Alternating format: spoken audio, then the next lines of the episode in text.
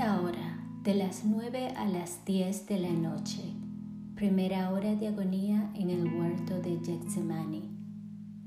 Gracias te doy, oh Jesús, por llamarme a la unión contigo por medio de la oración y tomando tus pensamientos, tu lengua, tu corazón y fundiéndome toda en tu voluntad y en tu amor, extiendo mis brazos para abrazarte y apoyando mi cabeza sobre tu corazón empiezo.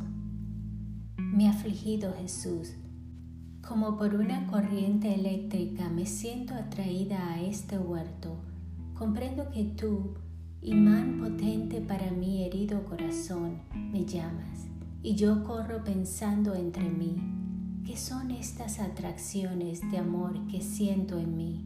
Ah, tal vez mi perseguido Jesús se encuentra en estado de tal amargura que siente la necesidad de mi compañía y yo vuelo. Pero ¿qué?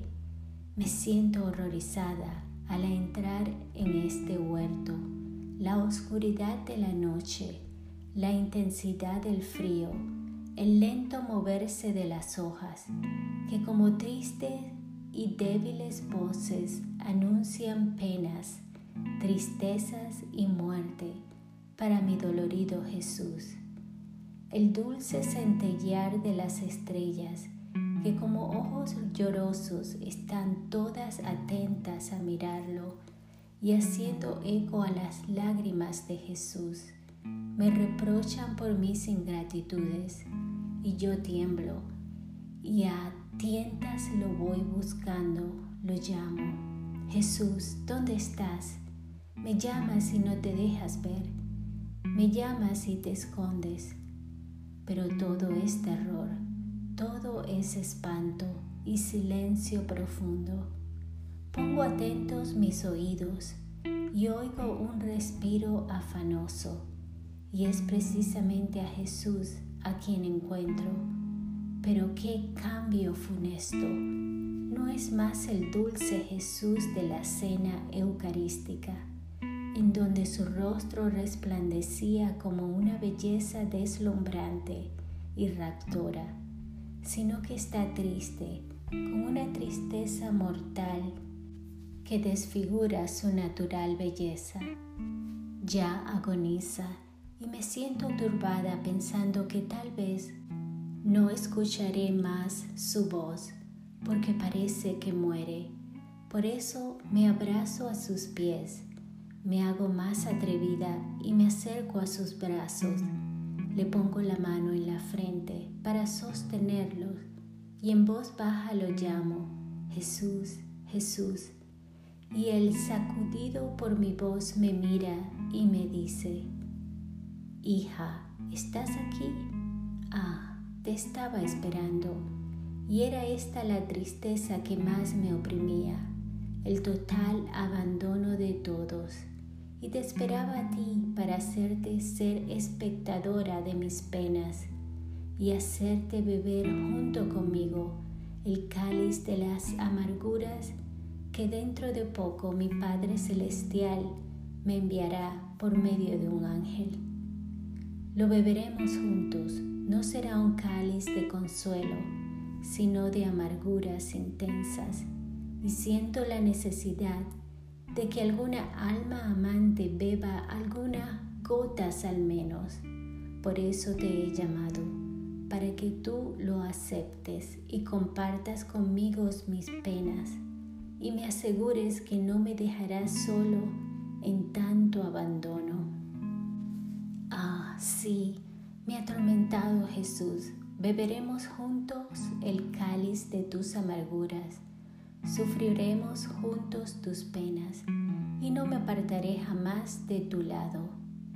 Y el afligido Jesús, después de habérselo asegurado, entra en agonía mortal. Sufre penas jamás vistas ni entendidas, y yo, no pudiendo resistir y queriendo compadecerlo y aliviarlo, le digo, dime, ¿Por qué estás tan triste, afligido y solo en este huerto y en esta noche? es la última noche de tu vida sobre la tierra. Pocas horas te quedan para dar principio a tu pasión.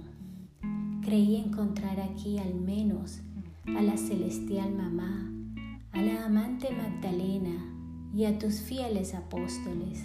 En cambio, te encuentro solo, en poder de una tristeza que te da muerte despiadada, sin hacerte morir oh mi bien, mi todo.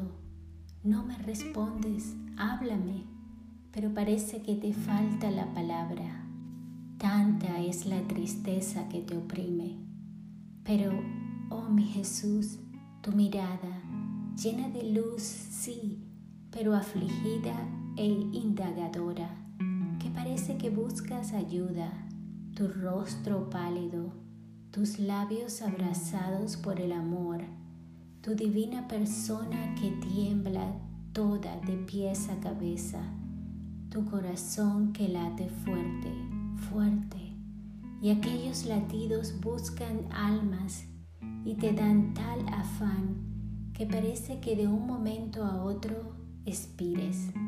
Me dicen que estás solo y por eso buscas mi compañía. Heme aquí, oh mi Jesús, toda para ti junto contigo. Mi corazón no resiste el verte tirado en la tierra. Te tomo entre mis brazos y te estrecho en a mi corazón. Quiero numerar uno por uno tus afanes, una por una las ofensas que te hacen, para darte alivio por todo, reparación por todo y por todo al menos compadecerte. Pero, oh mi Jesús, mientras te tengo entre mis brazos, tus sufrimientos se acrecientan. Siento, oh vida mía, correr en tus venas un fuego y siento que la sangre te hierve y quiere romperlas para salir fuera. Dime, amor mío, ¿qué tienes? No veo flagelos, no espinas, no clavo ni cruz no obstante, apoyando mi cabeza sobre tu corazón, siento que crueles espinas te traspasan la cabeza. Azotes despiadados no te dejan a salvo ninguna parte, ni dentro ni fuera de tu divina persona. Tus manos paralizadas y contraídas más que por clavos. Dime, dulce bien mío, ¿Quién tiene tanto poder aún en tu interior que te atormenta y te hace sufrir tantas muertes por cuantos tormentos te da?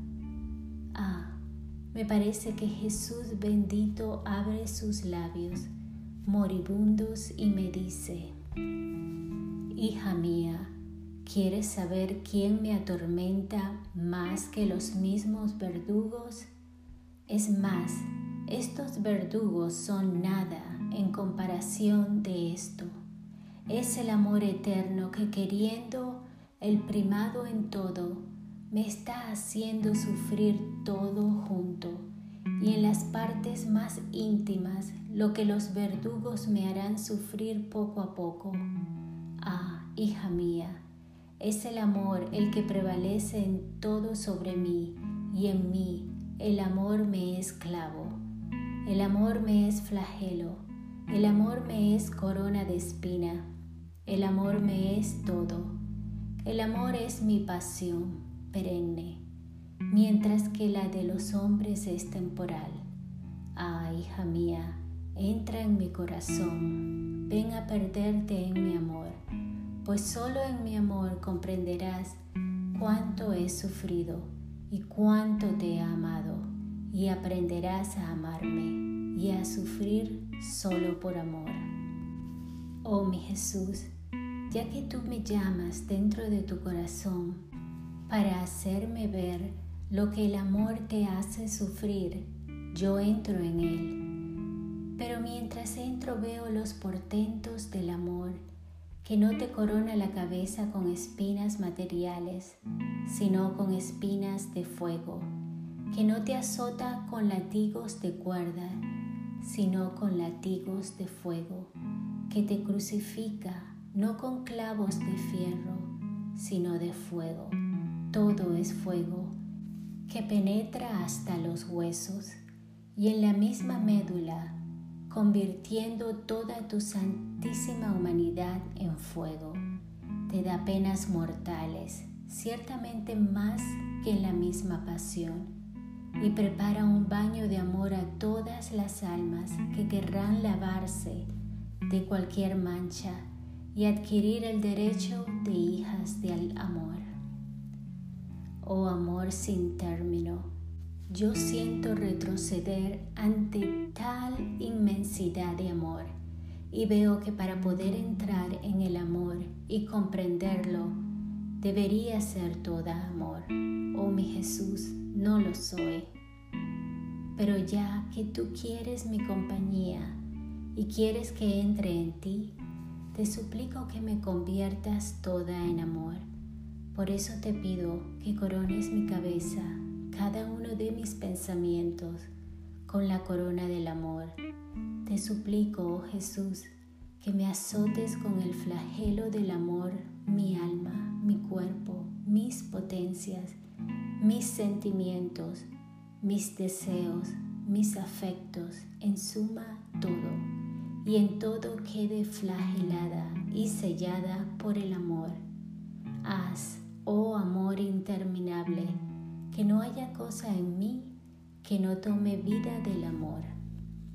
Oh Jesús, centro de todos los amores, te suplico que claves mis manos, mis pies, con los clavos del amor, a fin de que toda clavada por el amor me convierta en amor, el amor entienda, de amor me vista, de amor me alimente, el amor me tenga toda clavada en ti, a fin de que ninguna cosa dentro y fuera de mí se atreva a tocarme y desviarme y alejarme del amor, oh Jesús.